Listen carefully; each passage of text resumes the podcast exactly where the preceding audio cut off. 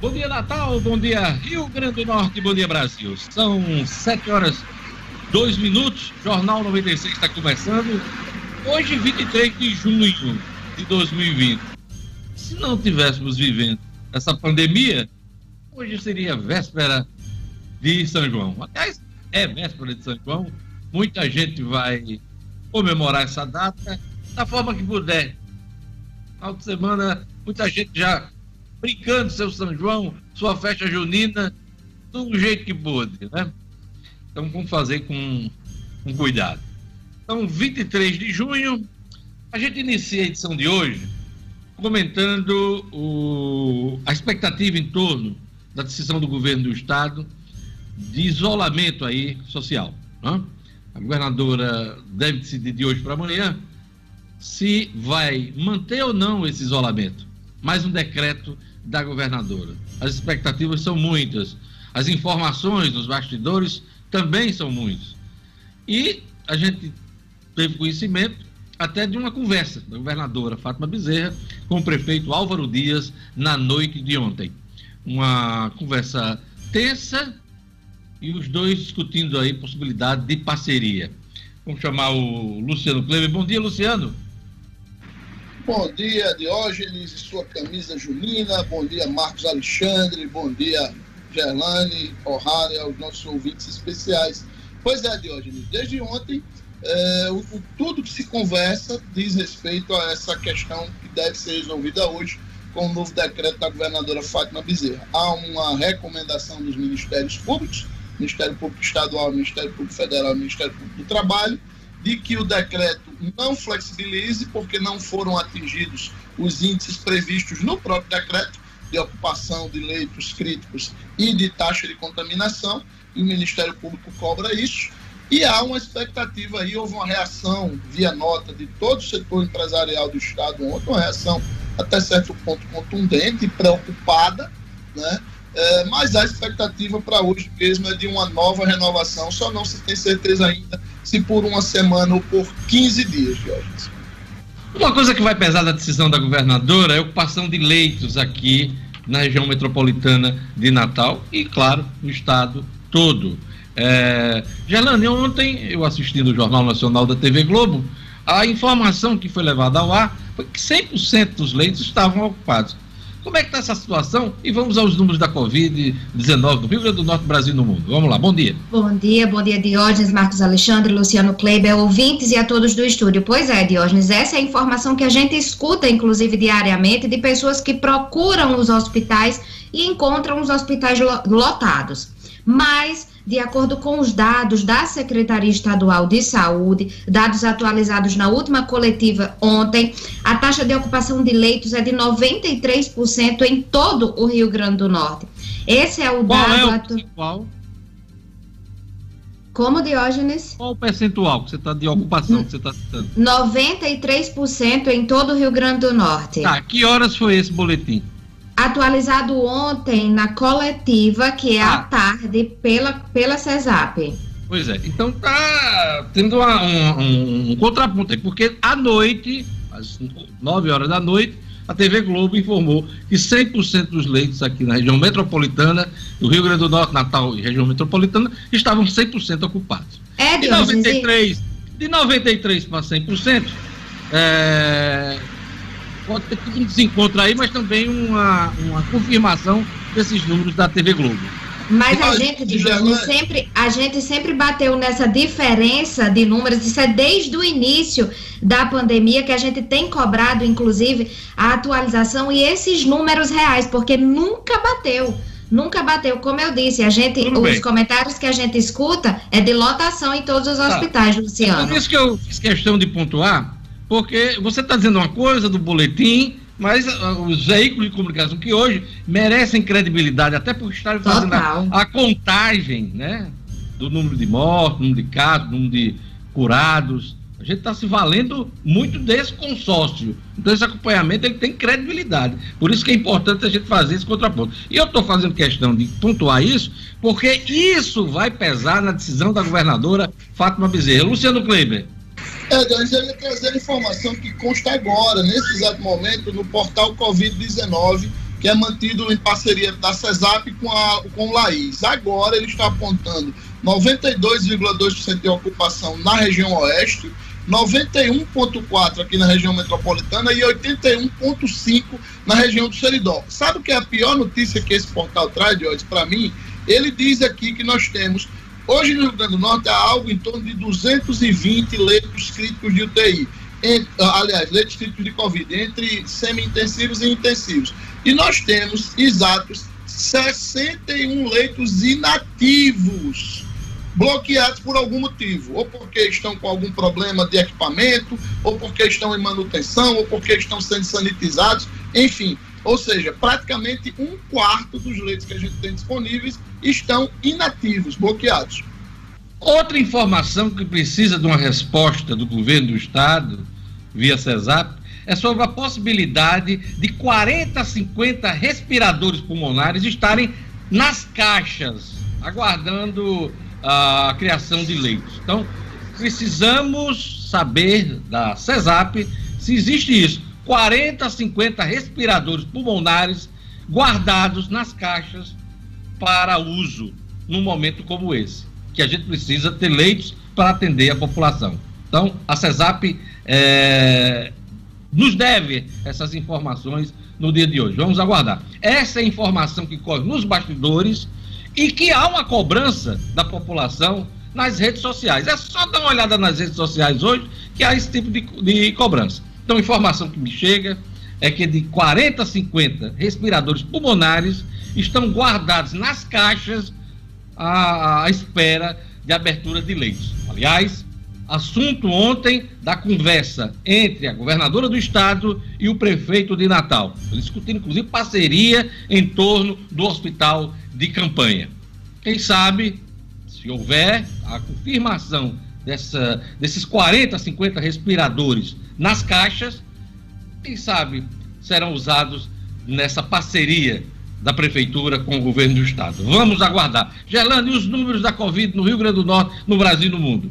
Vamos lá, Diógenes. Aqui no Rio Grande do Norte, o estado se aproxima dos 20 mil casos confirmados de Covid. O boletim atualizado ontem apontou o total de 19.957 pessoas diagnosticadas com coronavírus e 730 mortes pela doença. Tem ainda 80 óbitos em investigação. Os dados da CESAP também indicam que o estado tem 29.947 casos suspeitos e aproximadamente 31 mil casos descartados, Diógenes. O boletim de ontem também destacou que mais de 50 mil testes de Covid-19 foram feitos em todo o estado. E como a gente ressaltou aqui, em relação ao número de leitos, que é o que não bate, são 665 pacientes internados por causa da doença, e aí os leitos de UTI estão 95% ocupados na rede pública e 85% na rede privada. Apesar desse número,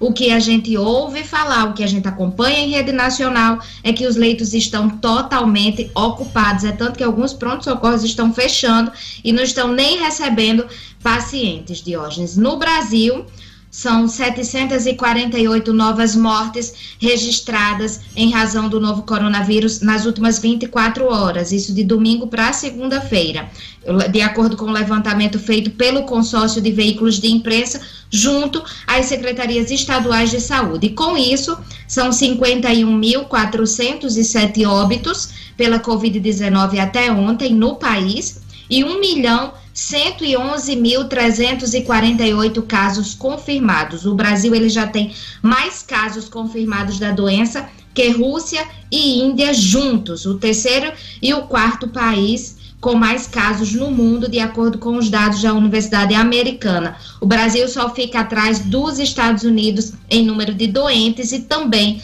de mortos. No mundo, são 9.209.930 casos confirmados, com 474.797 mortes. Diógenes. A Procuradoria-Geral da República avança na investigação sobre a participação de parlamentares em atos antidemocráticos. Um deles é o general Girão, deputado federal pelo Rio Grande do Norte. Marcos Alexandre, bom dia. Bom dia, Diógenes. Bom dia, Gerlane, Luciano. Bom dia aos nossos ouvintes. É, Diógenes, essa investigação faz parte daquele inquérito aberto no STF dos atos antidemocráticos, né, de quem financia, de quem promove, de quem é, é dá, dá suporte né, a esses atos que defendem, entre outras coisas, o fechamento do Congresso e do próprio STF, Supremo Tribunal Federal. Então, o deputado General Girão, deputado aqui do Rio Grande do Norte, é um dos quatro parlamentares aí que tiveram gastos né, do gabinete aí que, pod que podem ter sido, né, isso está sendo apurado, que podem ter sido usados para financiar esses grupos, o que o ministro Alexandre de Moraes, que é o relator do processo, chama de associação criminosa. Daqui a pouco a gente volta e fala mais sobre esse assunto. Daqui a pouquinho a gente vai falar também sobre o Senado que começa a votar a proposta que vai definir as eleições. Comissão Especial aprova PEC das emendas parlamentares para os municípios. E a gente também vai destacar na economia que MPs caso o Ministério Público criticou uh, prefeituras e o setor produtivo sobre a extrapolação do limite suportável nas expectativas de arrebertura. Daqui a pouquinho a gente vai, a gente já deu uma pincelada nesse início, mas vamos aprofundar isso mais adiante. Uh, também vamos tratar dos testes rápidos de Covid-19 que chegam à Zona Norte nesta terça-feira e a Secretaria de Mobilidade Urbana autoriza serviços extras de transporte até o fim da greve dos rodoviários. São assuntos do nosso programa hoje. Na ronda policial, Polícia Civil prende suspeito por estupro de duas crianças em Caraúbas. É um assunto, é um dos assuntos do Jackson Damasceno. O esporte. Reunião de Federação Potiguar para discutir a volta do futebol conta apenas com representantes do ABC e do América. Bom dia, Edmo Sinedino. Bom dia, Diógenes. Bom dia, ouvintes do Jornal 96. Reunião realizada ontem pela manhã na sede da Federação Norte-Grandense de Futebol, com a presença do presidente José Vanildo, doutor Antônio Araújo, chefe da comissão médica, e apenas representantes de ABC e América. A data definida que pode começar a ser pensada a volta do futebol falou-se no dia 23 de julho, mas o doutor Antônio Araújo disse que tudo vai depender da CESAP, tudo vai depender das autoridades médicas do Estado. Futebol ainda sem um norte, ainda sem uma definição de volta aos treinos ou de volta do campeonato, Diógenes. Hoje é dia 23 de junho, Dia Mundial do Desporto Olímpico, Dia do Atleta Olímpico, Dia do Lavrador, Dia de São José de Cafasso, Dia Internacional das Viúvas e Dia Nacional do Agente Marítimo. Tudo isso é, comemorado nessa data, nesse dia 23 de junho. Um abraço para Flávio Tinoco, da FASEX, que faz aniversário hoje, e um abraço para Janile Silva, de Espírito Santo, que também faz aniversário hoje. A todos um bom dia e vamos a mais destaques da edição de hoje. Procuradoria-Geral da República aponta o uso da cota parlamentar por quatro deputados para divulgar atos antidemocráticos, entre eles, General Girão. Donald Trump suspende a emissão de vistos de trabalho para estrangeiros nos Estados Unidos. Senado deve votar hoje proposta que adia eleições municipais. Prefeitura inicia nesta terça-feira testes rápidos de Covid-19 na Zona Norte de Natal. Secretaria de Mobilidade Urbana autoriza serviços extras de transporte até o fim da greve dos rodoviários. E no esporte, reunião de Federação Potiguar para discutir volta do futebol conta apenas com representantes do ABC e América. Jornal 96. 7 horas e 16 minutos. Vamos para a leitura dos jornais nesta terça-feira, dia 23 de junho. O Agora RN traz aqui na sua manchete principal: primeiro dia da greve dos rodoviários causa transtornos aos usuários. Greve aqui na capital. Prefeitura ignora a recomendação e leva a testagem em massa para a Zona Norte. Vai ser assunto daqui a pouquinho de Gerlane Lima aqui no Jornal 96. Carnatal 2020 corre risco de não acontecer por conta do coronavírus. São os destaques do Agora RN nesta manhã de quarta-feira. A Tribuna do Norte traz aqui na sua manchete principal: o governo decide hoje sobre reabertura da economia. Também é destaque na tribuna: aeroporto de Mossoró corre o risco de parar. Empresa que administra o terminal de Rosado alega que o governo do estado teve duas parcelas do contrato aliás, que deve, né? Deve duas parcelas do contrato. De acordo com o diretor-presidente da Infracea, Fernando Siqueira, outra parcela vencerá em breve e dívida já estimada em 400 mil reais. É o que relata a tribuna na manhã desta terça-feira. Vamos aqui à leitura rápida dos jornais nacionais. O Globo traz: fundos globais pressionam pela redução do desmatamento. Gestores de 3,7 trilhões de dólares enviam texto a oito embaixadas brasileiras. Também destaque no Globo: Moraes, Alexandre de Moraes, vê indícios de associação criminosa. O ministro Alexandre Moraes, do STF, determinou medidas cautelares contra bolsonaristas há uma semana, por ver real possibilidade de existência de associação criminosa na promoção de atos democráticos. Ele alegou, em sua decisão, que as diligências eram imprescindíveis. É neste é nesta investigação que consta o deputado aqui do Rio Grande do Norte, o general Girão. Mundo ultrapassa 9 milhões de infectados pela Covid-19. São os números da OMS. Destaque aqui na Folha de São Paulo a seguinte manchete: uma em cada cinco cidades tem avanço acelerado de casos, casos da Covid. Entre as 27 capitais, 20 veio o número de novos registros do coronavírus aumentar com velocidade. Também é destaque na Folha de São Paulo, TSE propõe ao Congresso campanha mais longa. Em meio a divergências entre senadores e deputados, o presidente do TSE, o ministro Luiz Roberto Barroso, propôs no Senado que a campanha para as eleições municipais deste ano seja mais longa, com o segundo turno em dezembro. Os senadores devem votar hoje proposta de emenda à Constituição. Marcos Alexandre, é, essa discussão sobre novo calendário das eleições está demorando demais. E começam a surgir todo tipo de propostas e aí ninguém foca em nada. Eu estou notando que o ministro Luiz Roberto Barroso tenta trazer a discussão para uma definição mais simples, mais focada. Mas quando chega no parlamento, senadores têm uma opinião e deputados têm outra. O tempo está passando, meu amigo. A gente tem dito isso todo dia aqui no Jornal 96. É verdade, Oz. E, e, esse assunto que hoje chega a um dia, digamos assim, a um dos dias decisivos, né, que o Senado começa a votar essa PEC, chega aí cercado de incertezas, porque é como você disse, tem proposta para todo lado. Tem proposta para que seja mantido o calendário, ou seja, eleição, primeiro turno em 4 de outubro e segundo turno no, no, final de outubro, acho que dia 28 de outubro, se eu não me engano.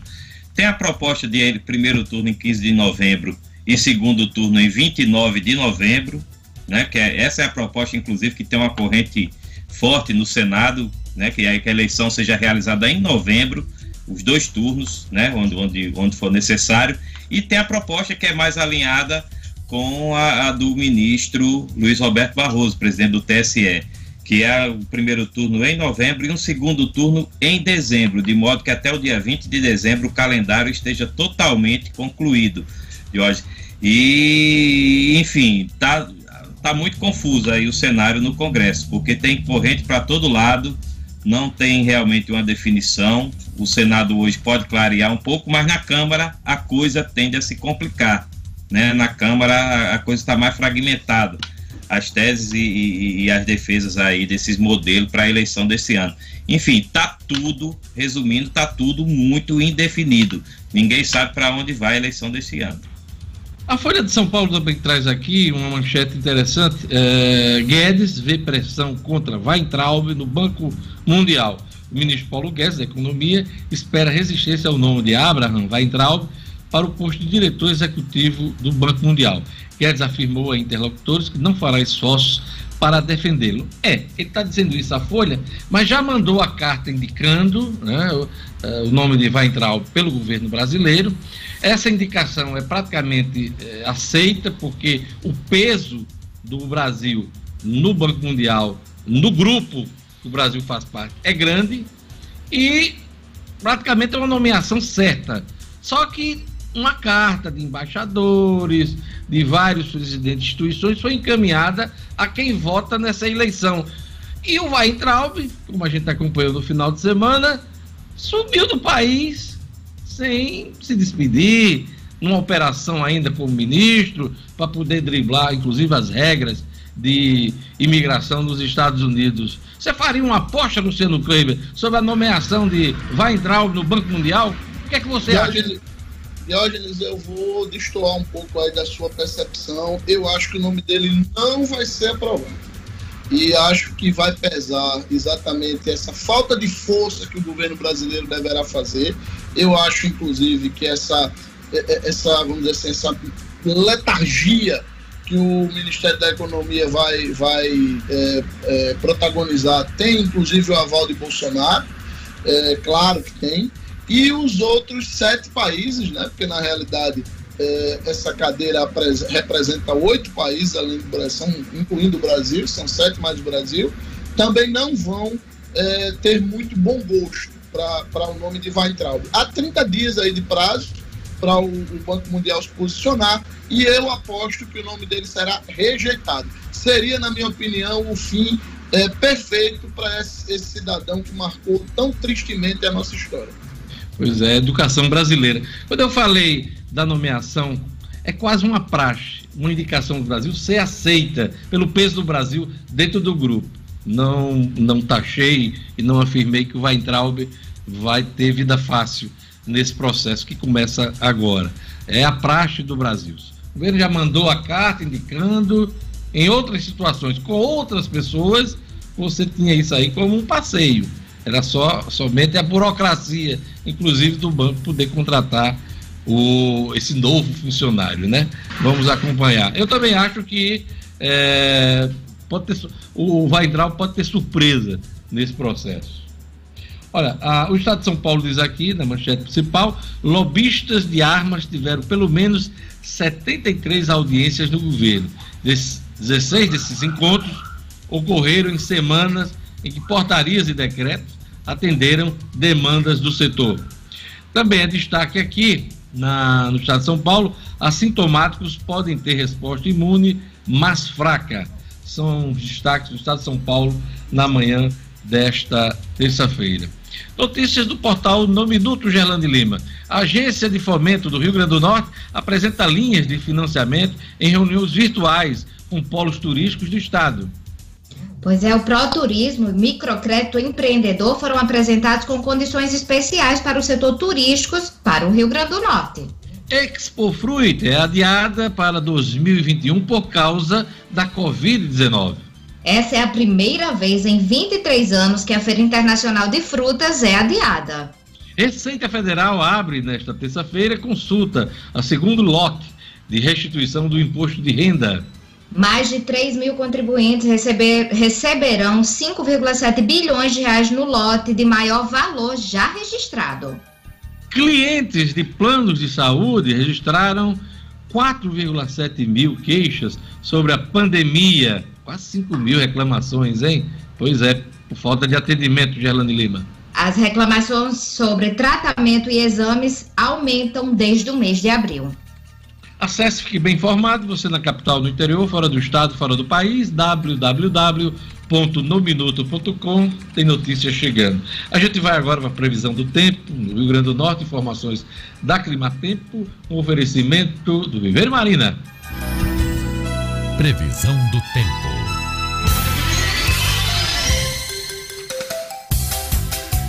Em Natal, a previsão para esta terça-feira é de sol, com aumento de nuvens ao longo do dia. À noite, o tempo fica aberto. A mínima é de 22 e a máxima de 30 graus. Em Serra de São Bento, a terça-feira também é de sol e aumento de nuvens pela manhã, pancadas de chuva à tarde. À noite, o tempo fica aberto e a mínima dá uma caída, fica nos 20 graus. Já a máxima chega aos 29 graus. Em São Miguel do Gostoso, a previsão é de pancadas rápidas de chuva à tarde e à noite, com a mínima na madrugada de 22 graus e a máxima de 30. Em Fernando Pedrosa, a terça-feira de sol entre nuvens, mínima de 23 e máxima de 32 graus.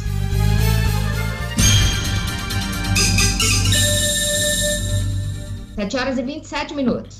Olha, o Viveiro Marina está com uma promoção nunca vista. Todas as plantas com até 50% de desconto. Vários planos de venda. E você pode pagar e até 10 vezes no cartão de crédito. O Viveiro Marina vende barato porque produz. Quer um exemplo? Grama esmeralda a partir de R$ reais o metro quadrado. A loja do Viveiro está aberta com as devidas seguranças na esquina da rua São José com a Miguel Castro. Não compre plantas sem antes fazer o orçamento no Viveiro Marina. Viveiro Marina, a grife do paisagismo, com todas as plantas pela metade do preço. Apareça lá. Olha, vamos agora para a nossa ronda policial. A Polícia Civil prende suspeito por estupro de duas crianças em Caraúbas. Polícia, com Jackson Damasceno. O da massa. Oferecimento. Ótica Ideal. Compre seus óculos escuros ou de grau das melhores marcas em até 10 vezes no cartão. Temos convênios com empresas e associações. Facilitamos seu exame oftalmológico. Ótica Ideal. Nosso ideal é fazer você feliz. Edifício Barão do Rio Branco 5. Telefone 3201 6797. Sigam também nossas redes sociais. Olá, bom dia a todos que fazem o Jornal 96, meus colegas queridos, bom dia ao público ouvinte. A prisão aconteceu na tarde desta segunda-feira na cidade ostana de Caraúbas. O suspeito, José Aurivan Ferreira, de 46 anos, tinha mandado de prisão preventiva decretado. A investigação é do Dr. Verilton Carlos, que cumpriu o mandado ontem. José Aurivan é suspeito de prática de crime de estupro de vulnerável contra duas crianças na cidade, uma de 10 e outra de 11 anos. Os detalhes dos casos não foram passados pela polícia, obviamente, por envolverem crianças. Os casos são mantidos sob sigilo, mas José Aurivan foi levado para a delegacia da cidade e em seguida para o sistema prisional, onde vai ficar à disposição da justiça. A polícia pede clama que quem tiver mais informações sobre esse homem ou outros crimes parecidos que ele possa vir a ter cometido, que avise pelo 181 o Disque Denúncia. A Polícia Militar estoura boca de fumo na zona norte de Natal. Olha, apreensão importante, hein? Apreensão bacana do pessoal do 4 Batalhão. O pessoal da Polícia Militar que atua na Zona Norte localizou no início da noite desta segunda-feira, um imóvel na rua Salesiano, no conjunto Gramoré, onde havia denúncia de tráfico de drogas. Ao fazer a incursão no local, diante dos indícios, a suspeita foi confirmada. Lá foram presos quatro adultos e um adolescente e encontrados lá 40 porções de maconha, crack, é, cinco telefones celulares, duas balanças de precisão, duas facas utilizadas para o corte da droga, um rádio comunicador, embalagens para acondicionar o entorpecente e dinheiro fracionado. Foi levado todo mundo para a delegacia para autuação por tráfico de drogas. Os cinco, os quatro adultos e o adolescente foram levados para a central de flagrantes da Zona Norte. Uma última informação trata de um homicídio ocorrido na noite de ontem, por volta das 8 horas, dentro do cemitério é, do bairro de Nova Descoberta, é, zona leste de Natal. Vizinhos do cemitério encontraram, aliás, ouviram os disparos e o corpo do homem da vítima foi encontrado dentro do cemitério. A DHPP, Divisão de Homicídios, vai investigar o caso. São as informações desta terça-feira. A gente volta amanhã. A todos um grande abraço. Até lá, se Deus quiser. Jornal 96. 7 horas e 31 minutos. Olha, nós temos aqui desdobramentos da prisão de Fabrício Queiroz, que é ligado à família do presidente Bolsonaro. O Ministério Público de Minas Gerais e o Batalhão de Choque da Polícia Militar iniciaram na manhã desta terça-feira buscas na casa de parentes do ex-assessor de Flávio Bolsonaro, Fabrício Queiroz. A informação está no G1 agora de manhã. A operação, feita em parceria com o Ministério Público do Rio de Janeiro, ocorre em uma casa no bairro de São Bernardo, na região norte de Belo Horizonte. O objetivo dos promotores, os dois estados, tanto do Rio como também eh, de Minas Gerais, é prender Márcia Oliveira de Aguiar, mulher de Queiroz, que está foragida. Queiroz foi preso, como a gente acompanhou na semana passada, na quinta-feira, em Atibaia, no interior de São Paulo.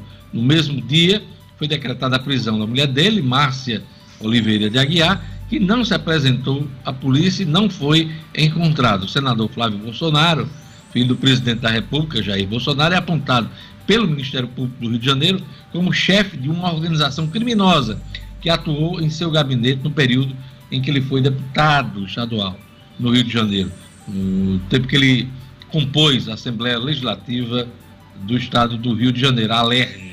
Entre 2003 e 2018, ele cumpriu quatro mandatos parlamentares consecutivos.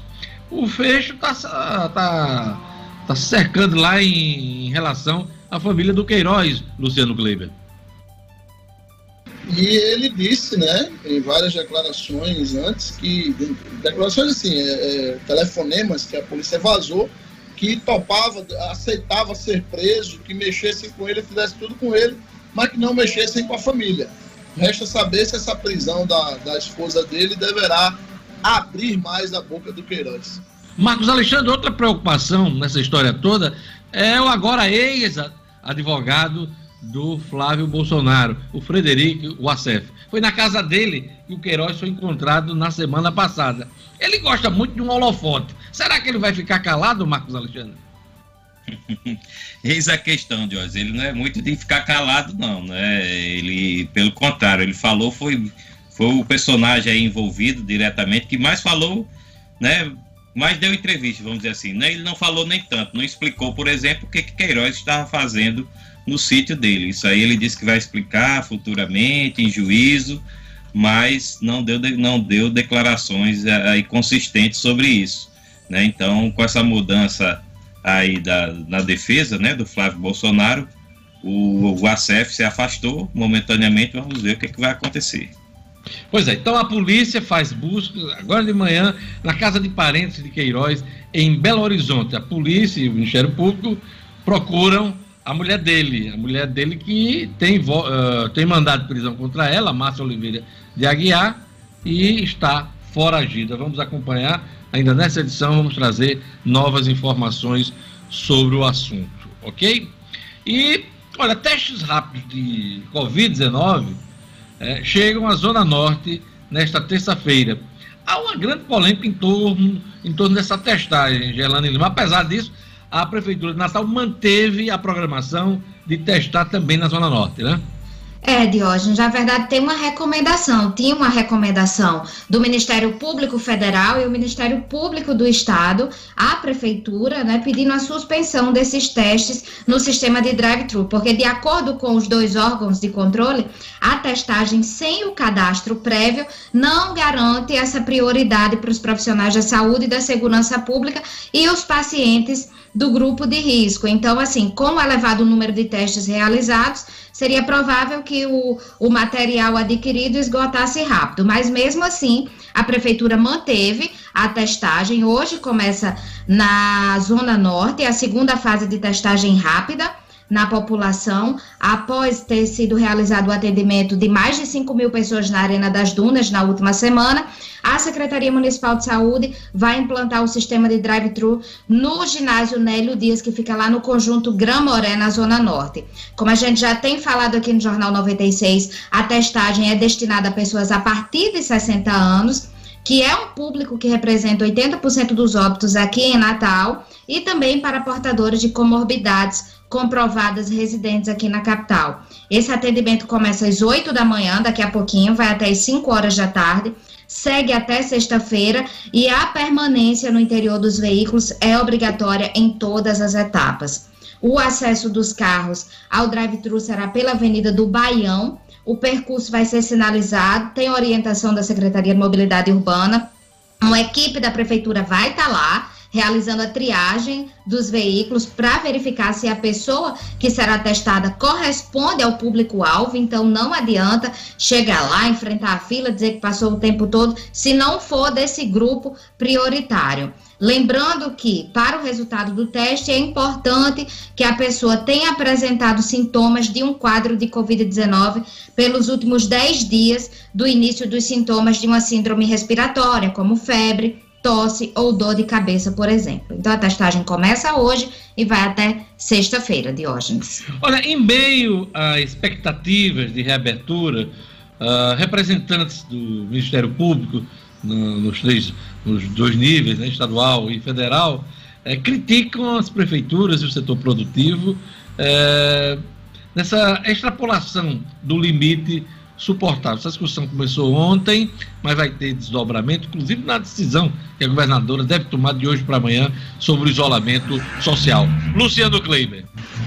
Pois é, Diogenes, ontem, ontem, no finalzinho da tarde, né, 16 horas, o Ministério Público reuniu aí o Procurador-Geral, né, o Hildo Leite, e representantes também do, do, próprio Ministério Público Estadual, do Ministério Público Federal e do Ministério Público do Trabalho, numa coletiva para explicar a nota de recomendação que eles haviam liberado no início da manhã de ontem, aonde colocam que é, recomendam que governos e prefeituras não flexibilizem a, o isolamento social, porque no entendimento do Ministério Público é, o próprio decreto do governo do estado precisa ser cumprido. E o decreto diz lá claramente que um eventual início efetivo da retomada gradual das atividades econômicas estaria condicionado ao atingimento de um percentual de 70%, percentual máximo de 70% de ocupação dos leitos críticos por Covid-19 no Rio Grande do Norte. A gente está vendo que esse percentual hoje está acima dos 95%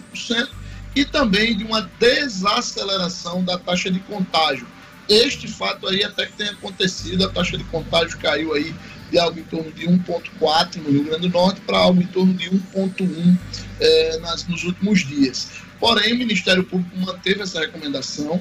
É, a, a, uma das promotoras lá, a Yara, não me lembro agora o sobrenome dela, ela chegou inclusive a chorar na coletiva, dizendo que tinha visto aí algo em torno de 200 pedidos de UTIs que foram encaminhados ao Ministério Público, né? pessoas que pediram ao Ministério Público para conseguir judicialmente vagas em UTIs. Essas pessoas desistiram.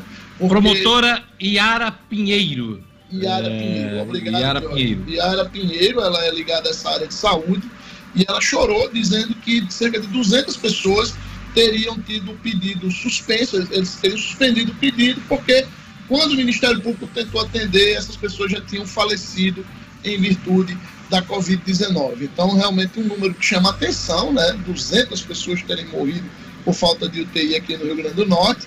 É, e a, a promotora Yara Pinheiro também disse, colocou muito, pesou muito as tintas sobre as prefeituras, Jorge. Na avaliação da promotora, é, o governo do estado tem feito relativamente bem sua parte. Ela elogiou a prefeitura de Natal.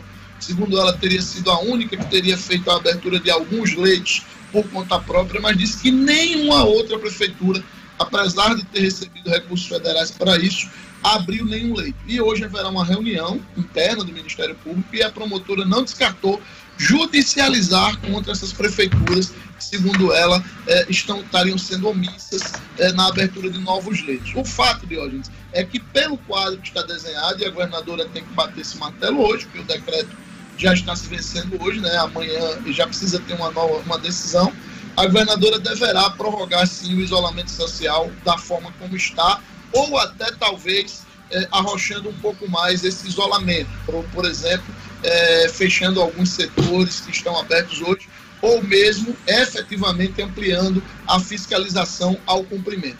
O setor produtivo, foram mais de 15 entidades, assinaram uma nota ontem, na qual colocam é, a incapacidade do setor produtivo de suportar mais tempo nessa condição é, e colocam a preocupação de que muitas, mas muitas empresas mesmo venham a morrer em virtude dessa crise. Ô, Luciano, e qual é a perspectiva de renovação desse novo decreto da governadora? Vamos entrar em julho com tudo paralisado ainda em isolamento social? É, Diógenes, claro que as especulações são muitas, né? É, uma coisa já é praticamente consenso, a governadora de fato vai renovar.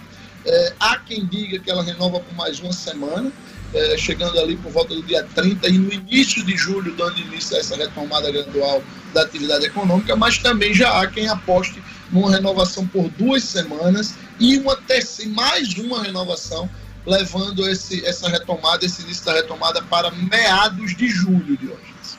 A governadora conversou ontem com o prefeito Natal, Álvaro Dias, conversa tensa. Vai sair parceria entre o governo do estado e a prefeitura de Natal? O que é que a gente tem de informações de bastidor? Diógenes, é, eles conversaram sim ontem. É, é, foi uma coisa que foi, começou a ser gestada já desde o início do dia. o grande esforço hoje é de fato para se abrir novos leitos. Né? Não só para atender a população, que é o fundamental, mas também para criar as condições para essa retomada gradual da atividade econômica. E há quem enxergue como única possibilidade real, efetiva, de uma abertura célere, por exemplo, ampliar ali os leitos no hospital de campanha de Natal, que é sempre bom lembrar, ocupa hoje praticamente só metade do prédio onde funcionou o antigo hotel Parque da Costeira.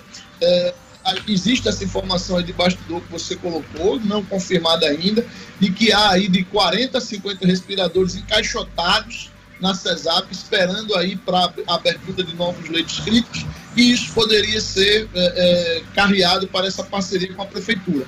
É, na reunião de ontem, essa reunião teria começado bastante tensa, com acusações de parte a parte, infelizmente, né, mas teria terminado numa boa com a formação de uma, uma comissão é, é, com membros da prefeitura e do governo para estudar essa possível parceria.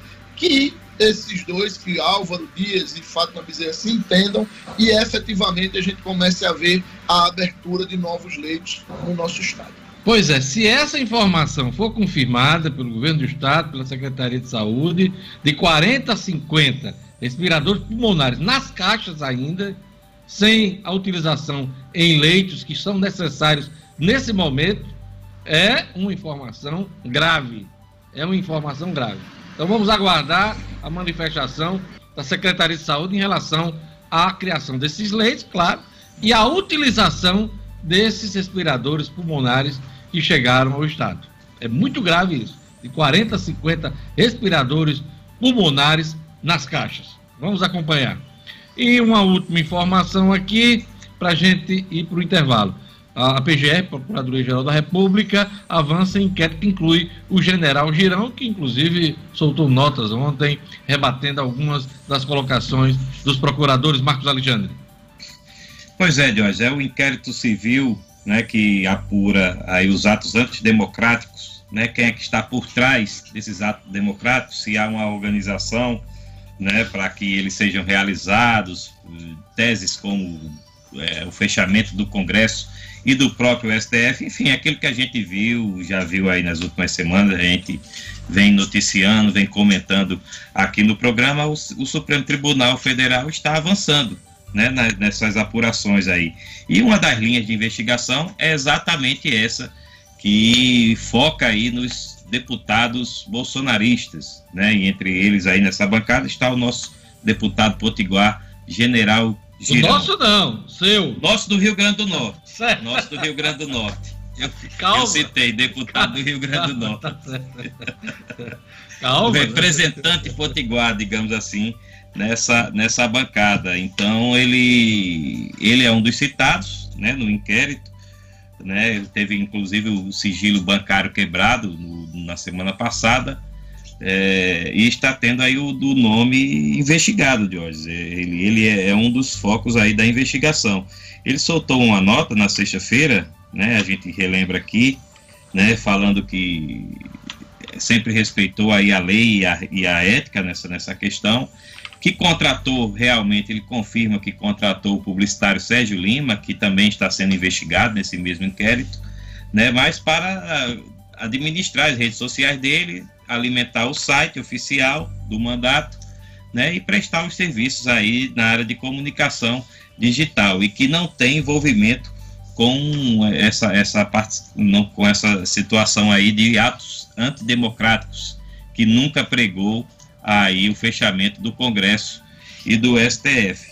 Porém, aí o, a, a PGR, como você disse, está indo a fundo nessa questão. O ministro Alexandre de Moraes vê em todo esse processo aí a possibilidade realmente de associação criminosa, palavras do próprio ministro, né? Ele usou essa, essa palavra, associação criminosa. Então, é, é, assim, não é o caso de prejugar ninguém, né? Nem muito menos os deputados, o deputado General Girão, mas o processo está seguindo e está tendo aí desdobramentos. Né? Vamos esperar aí a conclusão. Luciano Kleber tem uma dica para estimular as compras locais. Luciano. Mais do que nunca, né, Diogenes? A gente tem que valorizar as empresas que são da nossa terra e é por isso que eu sou cliente Unifarma. Ela está presente quando a gente mais precisa, Diogenes. São mais de 650 lojas no Rio Grande do Norte, Paraíba e Pernambuco, sempre com atendimento personalizado e preço baixo de verdade. Então, eu vou te dar essa dica aí. Quando precisar de uma farmácia, lembre-se da rede que cuida da saúde do Rio Grande do Norte. Lembre-se da farmácia amiga. Unifarma, uma farmácia amiga sempre perto de você.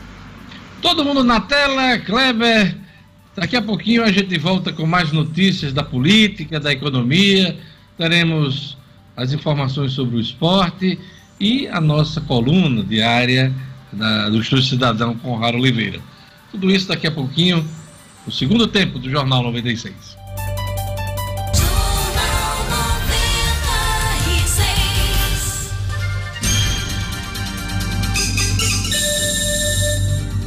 Sete horas e 49 minutos. Olha, só para pontuar, viu, Marcos? Uh, os deputados uh, Giga Peixoto, General Girão, Aline, Aline do Paraná, e Bia Six, do Distrito Federal, contrataram juntos né, os serviços da Inclutec Tecnologia, essa empresa que está sendo investigada no. Essa empresa é do Sérgio Lima, né, que você citou, está é, tá sendo investigada nesse inquérito da, dos atos antidemocráticos.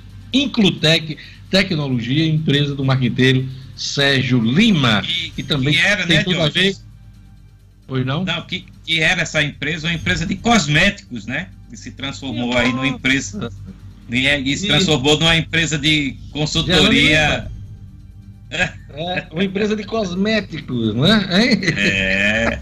E se transformou numa, numa empresa aí de serviços digitais, de comunicação digital. Pois, né? Ele é publicitário, já tem uma outra empresa, né, que atua nesse ramo, e transformou essa também, que era de cosméticos, como eu disse, numa empresa aí de comunicação digital. Pois é, vamos agora para o futebol, chamar o Edmo Sinedino, reunião da Federação Norte Grande de Futebol, volta a discutir o retorno do futebol, mas não temos nenhuma definição. Apenas os representantes do ABC e do América estiveram nesse primeiro encontro, Edmo Sinedino. Esportes com Edmo Sinedino. Exatamente, de hoje. Reunião realizada ontem na sede da Federação Norte Grandense de Futebol. Apenas representantes de ABC América, da Federação, e o chefe da comissão médica que vai tratar do protocolo da volta do futebol. As colocações, primeiro do presidente José Vanildo, uma perspectiva de uma volta do nosso campeonato estadual no dia 27, 23 de julho, né? Justamente daqui a um mês as colocações do médico do América é, de que o seu clube já teria uma condição de seguir um protocolo, pelo menos de treinamento. Essa foi a impressão que me passou, médico Márcio Rego. Os representantes do OBC, é, Roberto Vital e doutor Fábio, é, uma posição mais é, de mais cuidado, de mais resguardo. Roberto Vital tem mantido uma posição muito firme de que, pelo menos nos próximos 45 dias, não dá para se pensar em volta do futebol aqui em Natal. A reunião não teve a presença dos outros representantes, não contou com a presença dos outros representantes do campeonato estadual. É, Globo, Força e Luz, Santa Cruz, enfim, Potiguar de Mossoró, Palmeiras de Goianinha, não compareceram e tudo na mesma.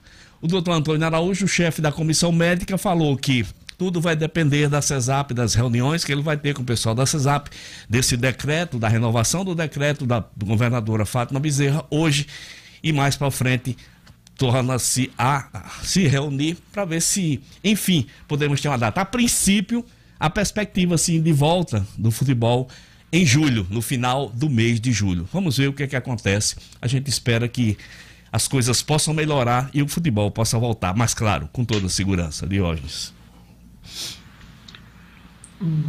João Paulo não fica no Náutico, está de volta ao ABC. É mais um assunto aqui do esporte local. Isso, de hoje, mais um assunto do esporte local. Essa boa notícia do ABC Futebol Clube, uma boa notícia que causou uma certa polêmica, porque o João Paulo já estava treinando no Náutico, Clube Náutico Capibaribe. O departamento médico não aconselhou a contratação do João Paulo. Fala-se de uma lesão do jogador que que tra seria tratada com 20 e 30 dias, o Náutico preferiu não esperar, preferiu não contratar esse jogador. Mas o departamento médico do ABC, o jogador se contundiu jogando aqui pelo ABC contra o Vitória da Bahia, mas segundo me, com, me confirmou, me confidenciou o técnico Francisco Diá, o João Paulo está treinando normalmente, não sente nada e é um jogador que ele espera sim, esperava contar, lamentou quando ele saiu e está muito satisfeito com seu retorno. Eu também considero João Paulo um jogador fundamental, importância, um jogador talentoso, raro nesses dias de hoje. Então, confirmado, João Paulo está de volta ao ABC Futebol Clube. Diógenes.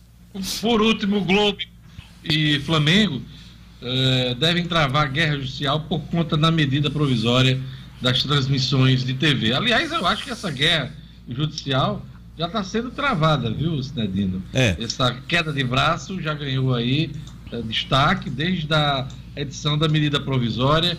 Presidente da República permite aí um maior poder aos clubes nessa negociação com as TVs. Exato, Deus. A, a, a guerra já está na imprensa, mas na justiça ainda com certeza ela vai se protelar, ela vai se prolongar.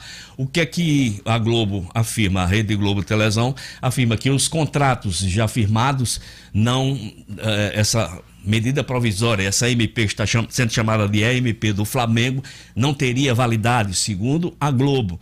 Os clubes de futebol querem os direitos de comercialização sendo mandante. Vamos ver os próximos capítulos dessa novela que deve já ter um, um, sei lá, um desmembramento nesse final de semana com a quarta rodada do Campeonato Carioca. Vamos ver como se comporta o Globo se o Flamengo vai transmitir nas suas, na, sua, na sua TV Fla, na TV Fla, se a Rede Globo vai, vai, fazer a transmissão de algumas das partidas, podemos ter um desenrolar nesse final de semana, de hoje. Mas vai ter guerra deixa, por aí. Hum.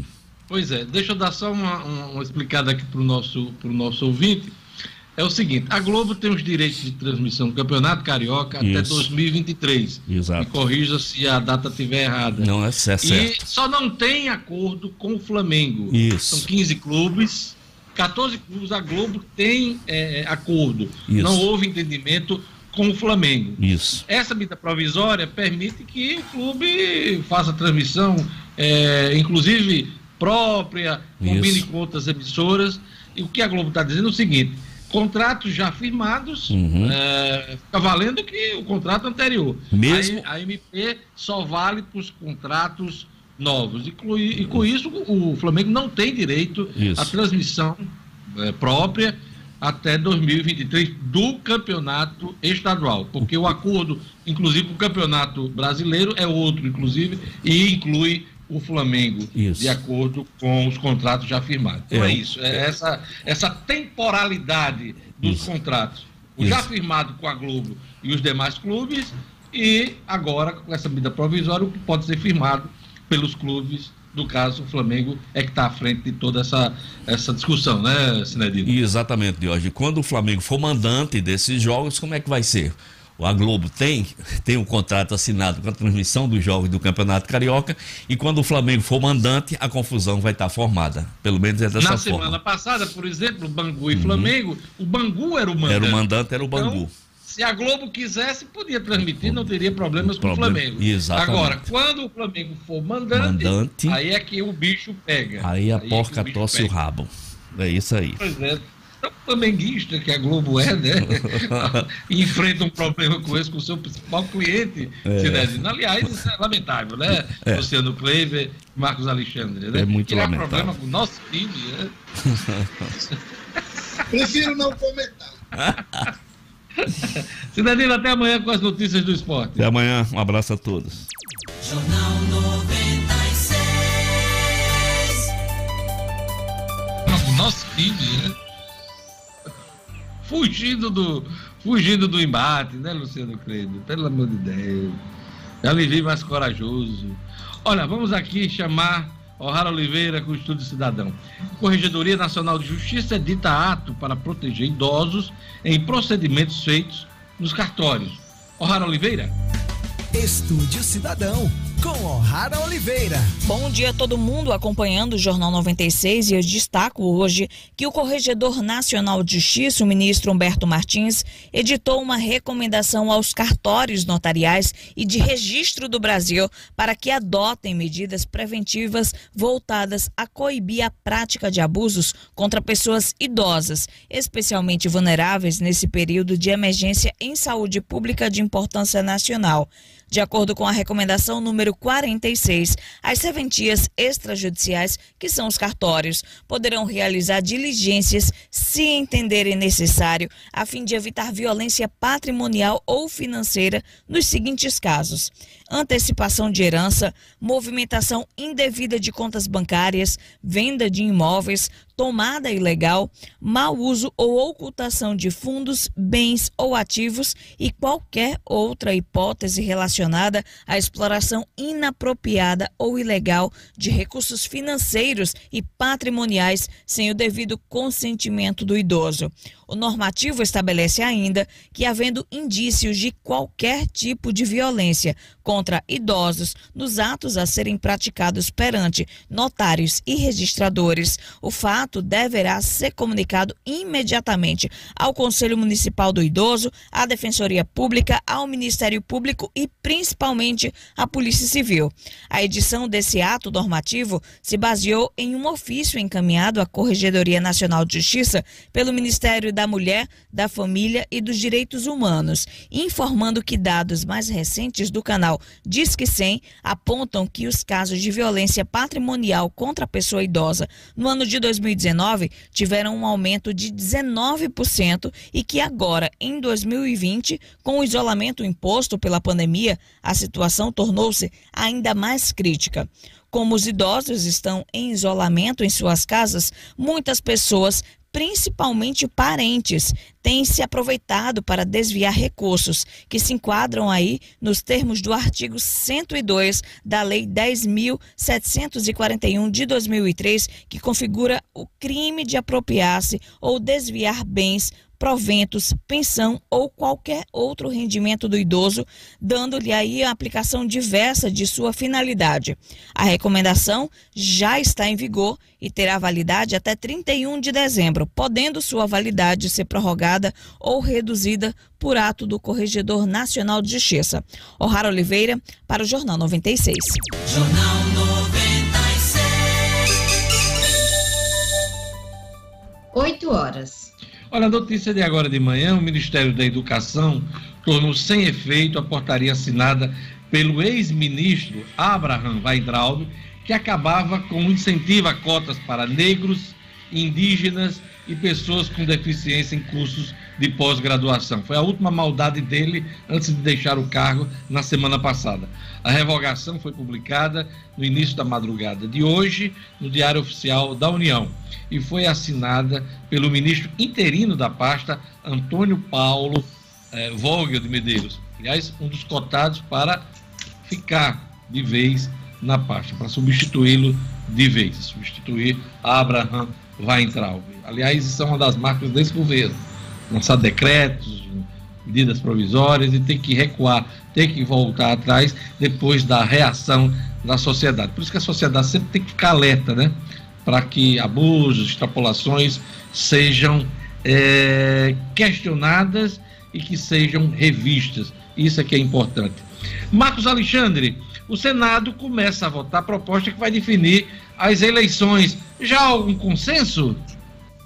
Zero consenso, Jorge. Zero, zero, zero. Nada. Ah, esse, esse, essa, mas de toda forma, hoje está prevista a votação aí, já é um primeiro passo, né, para que haja pelo menos aí alguma definição, né, mesmo sem consenso.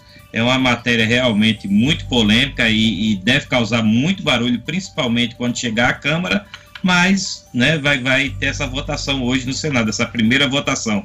A gente lembra que se trata de uma PEC, né, uma, uma proposta de emenda à Constituição, precisa de votação qualificada em dois turnos, né, de pelo menos o, a proposta vencedora, digamos assim, tem o voto de pelo menos 41 senadores, aí no caso do Senado. E no Senado, de hoje, o que se esboça, o que se está aí projetando, é que seja que valha a, a versão de que a eleição será realizada em novembro, os dois turnos. Há essa corrente muito forte no Senado. Ou seja, um primeiro turno aí seria realizado em 15 de novembro e o segundo turno em 29 de novembro. Aí o entendimento dos senadores, de, dessa corrente aí mais forte, é de que uh, daria mais tempo para a Justiça Eleitoral fazer a análise de prestação de contas, a diplomação dos eleitos e a posse acontecer no dia 1 de janeiro, sem prorrogação dos mandatos. Né? Esse, esse é o que está desenhado aí para o Senado. Eu tenho preferência por uma data, é, se houver o adiamento, claro, se for confirmado pelos parlamentares em Brasília. Eu acho razoável, dia 15 de novembro, para o primeiro turno, e o segundo turno no dia 6 de dezembro. Então teríamos aí o mês de dezembro para a diplomação, para os recursos, as candidaturas subjúdice. Claro, o prazo ainda apertado, mas teríamos até a posse esse, esses 20 dias, 24 dias, por uma definição da Justiça Eleitoral. Então, eu gosto muito, se houver adiamento da data, 15 de novembro, proclamação da República, e 6 de dezembro, segundo turno. No caso aqui do Rio Grande do Norte, nós, nós só teremos a possibilidade de segundo turno aqui em Natal, na capital. É, um, é a única cidade do Rio Grande do Norte que pode ter segundo turno por conta do eleitorado acima de 200 mil eleitores, Marcos Alexandre. É, Jorge, essa proposta aí que, que você né, é simpático, né, é uma proposta também que tem a simpatia do presidente da Câmara, Rodrigo Maia, e do próprio presidente do TSE, o ministro Luiz Roberto Barroso. É, é, é, uma, é uma. Seria bem razoável realmente que a eleição ocorresse nesse prazo. Porém, e, já... e arrisco, acho que é o que vai prevalecer, viu, Marcos Alexandre? Eu apostaria nessa, nessa data. Pois é, Jorge, é, é, seria uma, uma, uma, aposta boa também para ser feita. Porém, como está tá tudo muito assim nebuloso nessa, nessa discussão né, no Congresso, na Câmara, Jorge, já, já até quem fale que vão defender, que vai ter uma corrente forte, que vai defender realmente a prorrogação e eleições gerais em 2022. Acredito que não passa, mas vai ter esse barulho na Câmara. Tem gente defendendo isso, né? Então, assim, tá tudo muito, muito, muito nebuloso, muito incerto, muito indefinido. É, o ministro Luiz Roberto Barroso, inclusive, abre a possibilidade, veja só, de que cada município tenha seu dia, dependendo aí da situação ah, é da, da, doença Covid, e de que seria feita uma janela né, de, de, de votação entre 15 de novembro e 20 de dezembro. Enfim, está tudo nesse, nesse, nesse passo, de incerteza, né, muita incerteza realmente envolvendo essa questão. Vai ter barulho, isso aí Marcos, não tem a dúvida. Marcos, rapidinho aquele recado que você dá todo dia, porque a gente já extrapolou aqui o tempo eleições. Vamos lá, rápido. Vamos lá. Essa é para quem quer ficar por dentro do que há de mais atual em matéria de regras eleitorais. E a pedida é o livro O Processo e o Direito Eleitoral, do advogado e escritor Kennedy Diógenes. A obra já se tornou uma referência no gênero porque trata de maneira simples e completa os principais temas do direito eleitoral, da construção histórica até suas normas mais atuais definidas pela mais recente reforma política. O livro O Processo e o Direito Eleitoral já nasce assim como importante fonte de consulta para quem deseja participar das campanhas eleitorais e ser candidatos.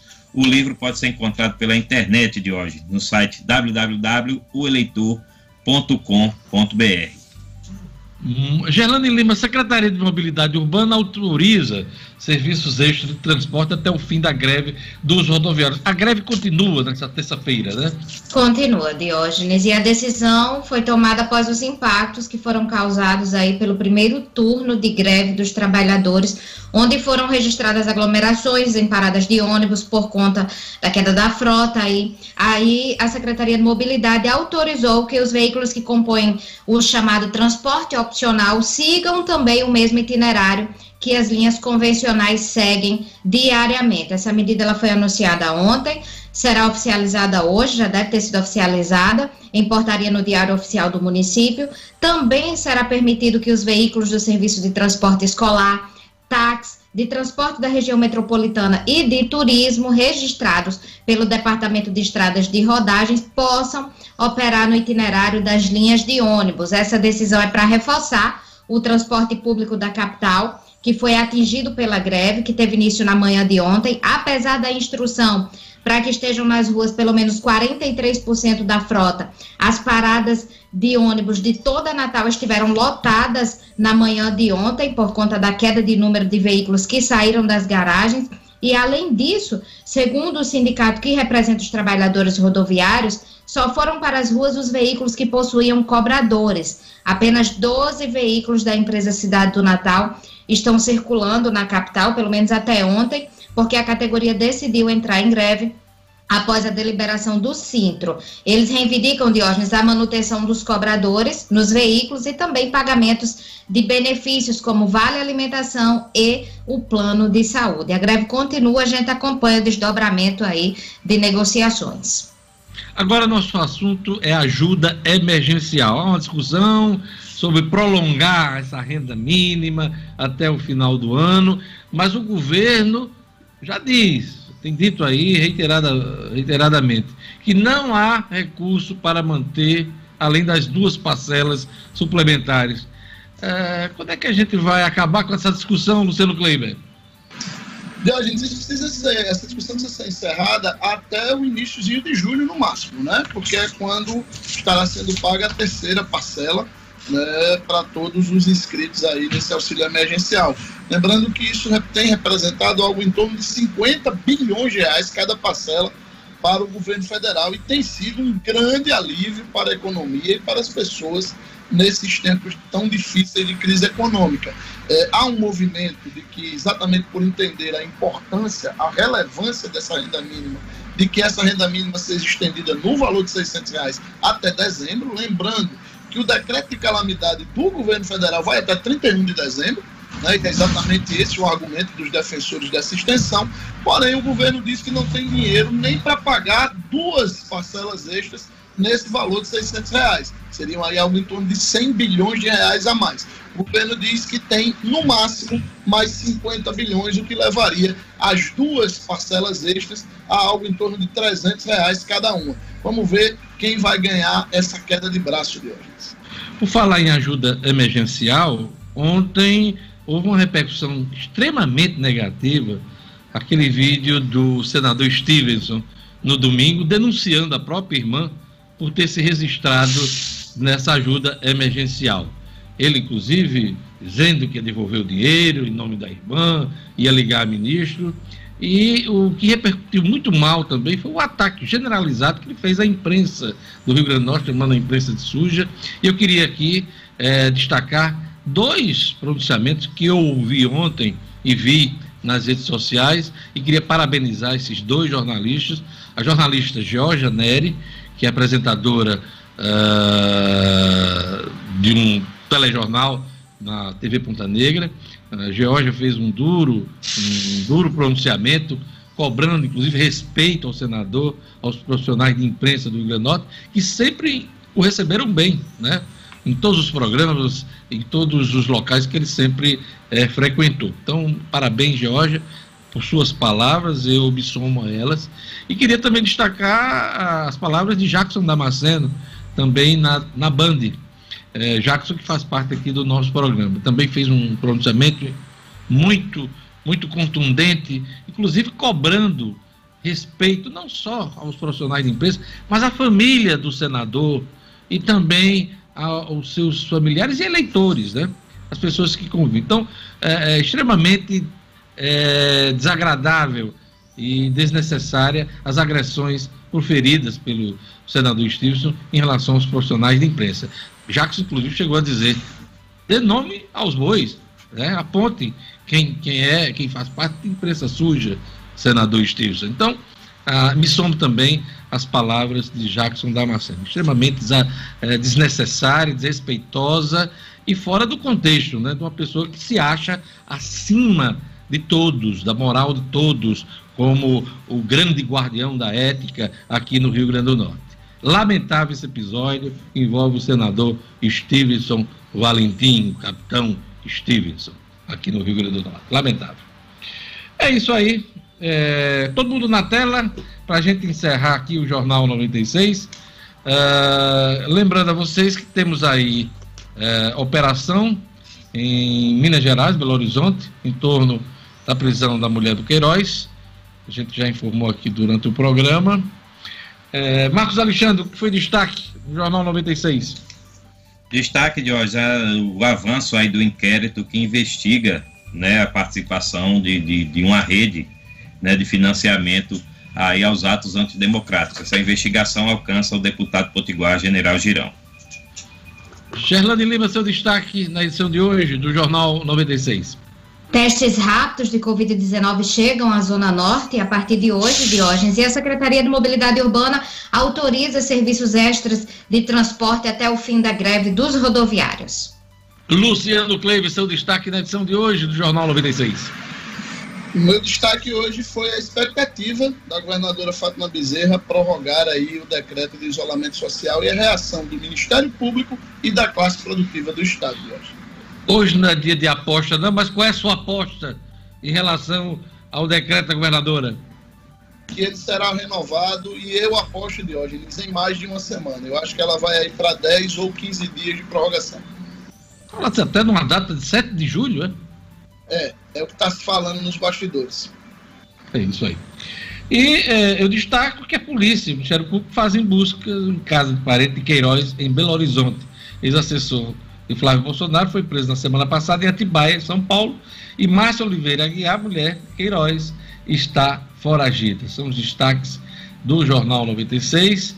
E queria destacar também, nessa edição, a alta médica do padre Francisco Fernandes, que faz parte aqui da programação da 96 FM. Ele lutou essas duas últimas semanas aí contra o vírus, venceu, né, graças a Deus, e teve alta médica, né, Gerlando Lima, deixando inclusive todos nós muito satisfeitos, muito felizes, né? É sempre bom ver as pessoas que estão é, conseguindo vencer esse vírus. Eu tive notícias também ontem da luta do empresário Antônio da Esterbon, o Toinho da Esterbon, que também tem enfrentado aí momentos difíceis, difíceis por conta da Covid. Ele chegou aí para a UTI, mas está sem febre, as notícias são boas de que ele está também se recuperando, uh, o empresário Toninho da Esther Bom. Então, que bom, Gerlane Lima, né, que o padre Francisco Fernandes Certeza. teve alta médica, né? Pois é, nos emocionou ontem o depoimento dele no Instagram, nas redes sociais, ele contando para a gente a alegria de poder sair do hospital e agradecendo as orações de todos, mas que a gente continue rezando para todos que estão passando por esse problema, por essa dificuldade nesse momento, Diógenes. É, fé renovada, porque esse problema não vai passar logo, né? ele vai passar, ele vai passar um dia, mas ainda vai conviver com a gente por alguns meses e é preciso que a gente tome os devidos cuidados. Vamos ficar atentos aí às decisões dos governos, dos governantes. É, Luciano Kleber hoje trouxe informações importantíssimas aí sobre a, as expectativas em torno da renovação do decreto da governadora. Vamos ver se acaba é, hoje, essa semana, que muita gente não acredita, se será renovado por uma semana ou por até duas semanas. E vamos atrás da informação. Vamos tirar das caixas os respiradores pulmonares. Se isso houver, estiver acontecendo, vamos tirar esses respiradores pulmonares e vamos disponibilizar para a população. Não dá para a gente guardar uma coisa tão importante que, inclusive, gerou caso de polícia na Bahia.